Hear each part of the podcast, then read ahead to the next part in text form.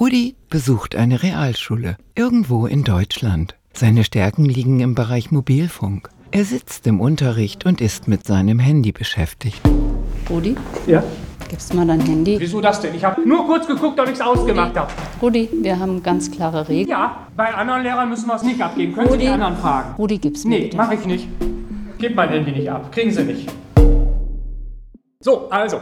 Hast du mir was entgegenzusetzen, ja oder nein? Und wenn nicht, dann hast du ein Problem. Du hast verloren. 15 Lehrer und Lehrerinnen sitzen im Kreis im Seminarraum und hören zu, was ihr Coach ihnen vorträgt. Aus ganz Deutschland kommen sie und sie brauchen Hilfe. Schwierig sind Situationen, wo ich mich dann letztlich alleine überfordert fühle, weil es eben nicht nur ein einzelner schwieriger Schüler ist. Und wenn man dann selbst also in einer angespannten Situation, Verfassung ist, also dann eigentlich den Überblick in so einer Situation zu behalten, das äh, ist schon dann manchmal schwierig. Wo einem wirklich manchmal die Situation dann über den Kopf wächst. Man ist abgespannt, man ist nervös, man hat viel um die Ohren und dann reagiert man einfach ungeduldig und dann wird es umso schlimmer. Die Lehrerin zuckt mit den Schultern. Der Kollegenkreis stimmt ihr zu. Als Lehrkraft ist man oft überfordert und die Schüler werden immer schwieriger. dann äh, ist es schon so, dass man auch Ängste hat, wohin führt diese Eskalation. Wir hatten auch schon Kollegen, die dann gesagt bekommen haben, ich sehe dich nochmal. Ja, was mache ich, wenn der Schüler aufsteht und auf mich zugeht? Rudi, der Schüler, steht auf und geht auf den Lehrer zu. Hey, was glotzt du, Ficker? ey? Hast du Probleme oder was? Ey, guck. Ja, komm mal her, du Wichser, ey. Von dir lassen wir überhaupt gar nichts sagen, okay, ey? So, also. Ich behaupte, im Laufe des Vormittags werden Sie 50, 60, 70 Mal deeskalieren. Das ist ungefähr die Quote in der Regelschule.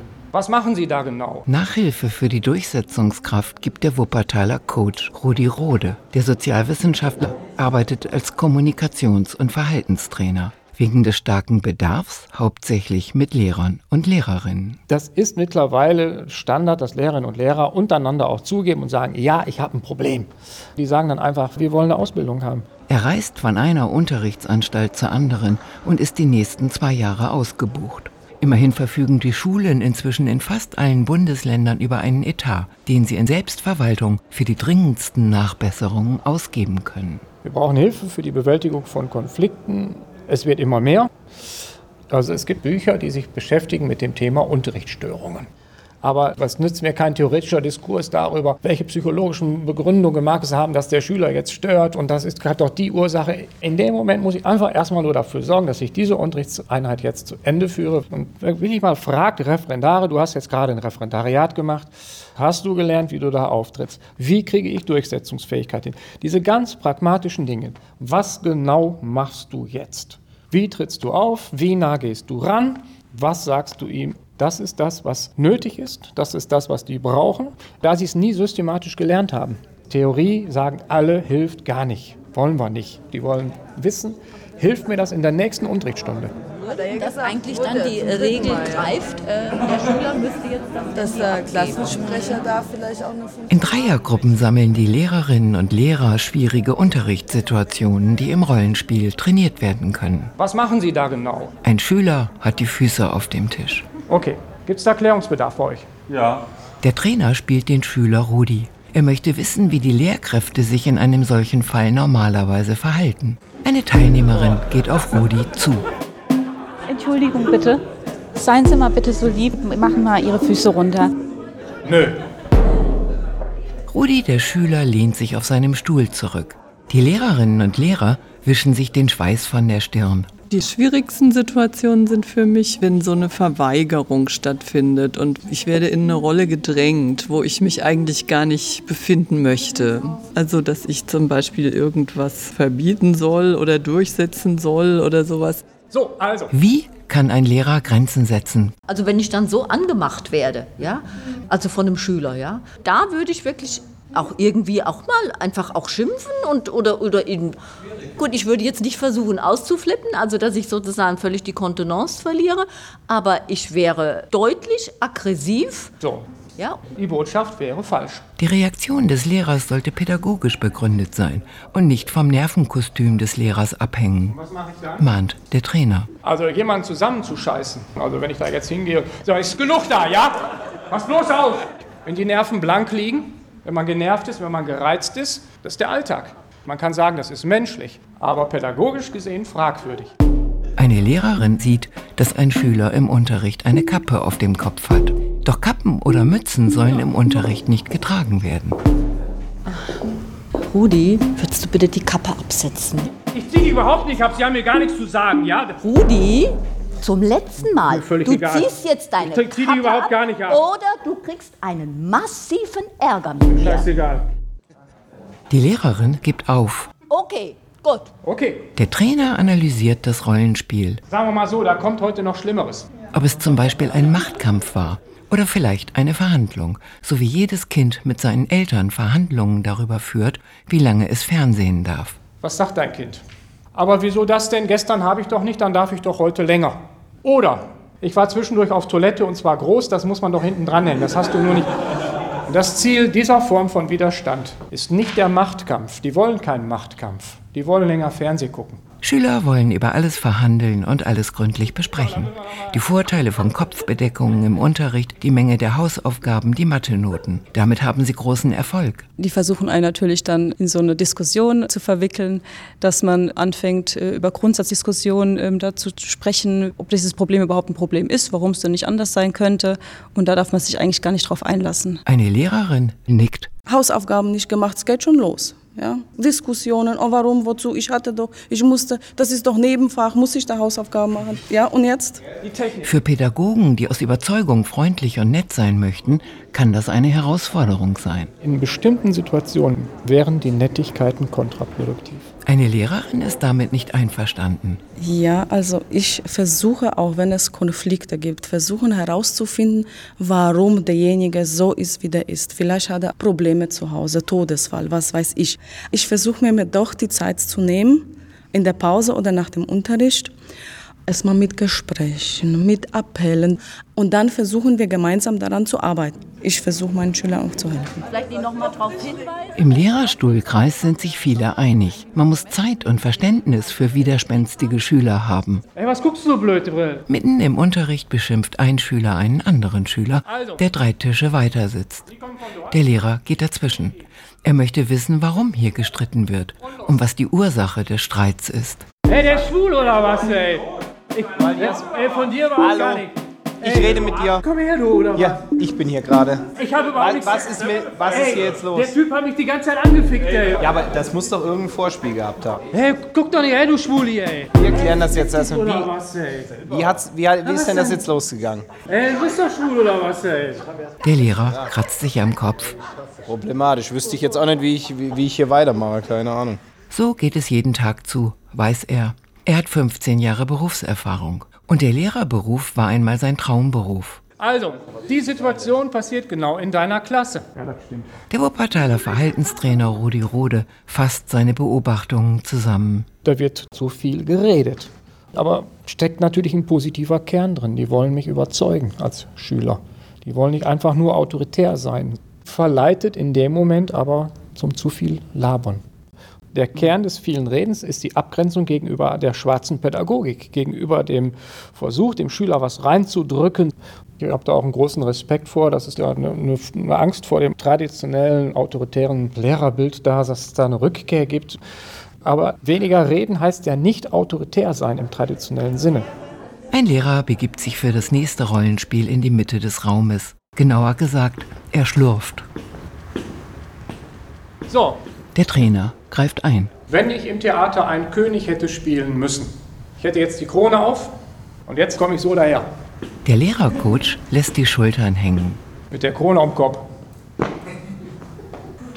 Die linke Hand steckt in der Hosentasche. Mit der rechten Hand wischt er sich den Schnief von der Nase. So, ich bin der Boss. Klingt jetzt martialisch, aber ihr habt ein Amt. Führen, lenken, leiten. Ihr bestimmt die Inhalte, ihr bestimmt die Methodik, ihr verteilt Lebenschancen, ihr gebt Zensuren und ihr regelt wann, was, wie im Unterricht. So, ganz klar definiertes Amt. Also muss ich mein Amt nicht nur bekleiden, sondern verkörpern. Glaubwürdigkeit wäre wünschenswert im Umgang mit Kindern und Jugendlichen, gibt der Trainer zu bedenken. Bin nicht Kumpel, funktioniert nicht. Ein Lehrer ist ein Lehrer. Wie kann ich mir in Konflikten persönliche Autorität erwerben? Und wie kann ich sie verspielen? Stellen Sie sich vor die Klasse und sagen, so, ich habe Autorität.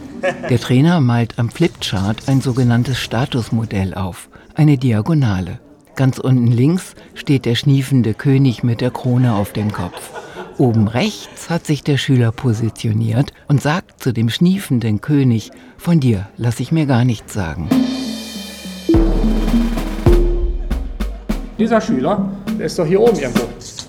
Wenn ich meinen Status zu tief fahre, dann geht der Schüler als Statussieger hier raus. Als Statussieger sollte aber auch der Lehrer nicht aus dem Konflikt gehen, erläutert der Lehrercoach. Je höher ich gehe mit meinem Status, desto mehr Druck gebe ich in die Situation rein. Und der Druck, der entsteht, ist ein reiner Statusdruck. Um den Statusdruck hochzuschrauben, kann ein Blick reichen, erklärt der Trainer. Ein Lehrer nickt. Wir hatten eine Situation in der Schule, wo ein Lehrer die Treppe runtergegangen ist. Jedenfalls haben die sich nur angeschaut. Und daraufhin ist das Ding explodiert.